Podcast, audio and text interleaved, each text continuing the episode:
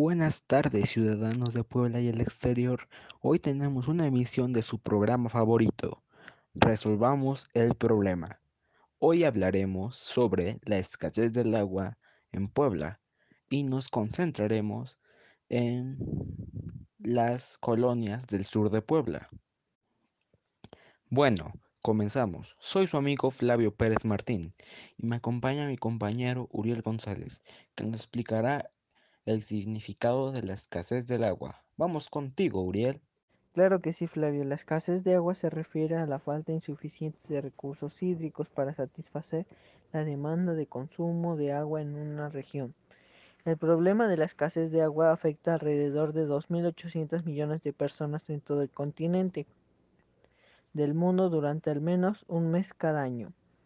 Más de 1.300 millones de personas no tienen acceso a la agua potable.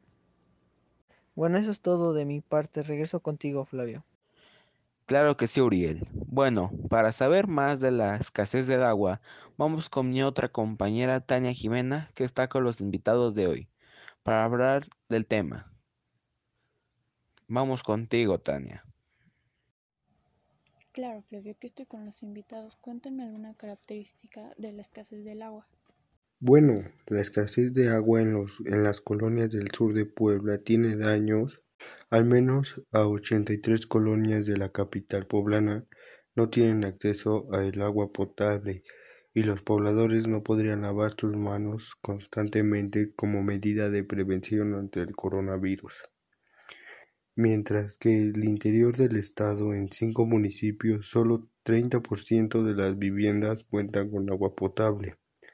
Los habitantes suelen comprar el agua en pipas que no siempre llevan la higiene necesaria para enfrentar las medidas de prevención que instauró el gobierno del estado tras la pandemia.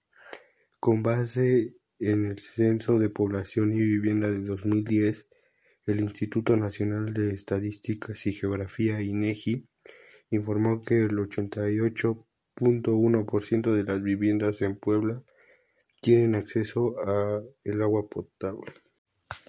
Bueno, otro problema es en la capital. Vecinos de diferentes colonias han denunciado que el servicio les llega una vez a la semana y ya ha habido ocasiones que solo dos veces al mes cuentan con el líquido vital. Para los pobres no hay agua. En las colonias tenemos los pozos. Ahí están, pero no nos abastecen.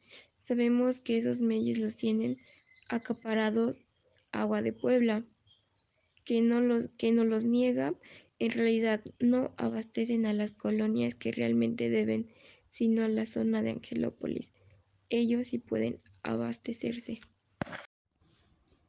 Bueno, gracias por acompañarnos. Volvemos contigo, Flavio. Gracias. Bueno, eso es todo por hoy. Gracias por acompañarnos en esta emisión de su favorito programa Resolvamos el problema. Nos vemos y hasta la próxima.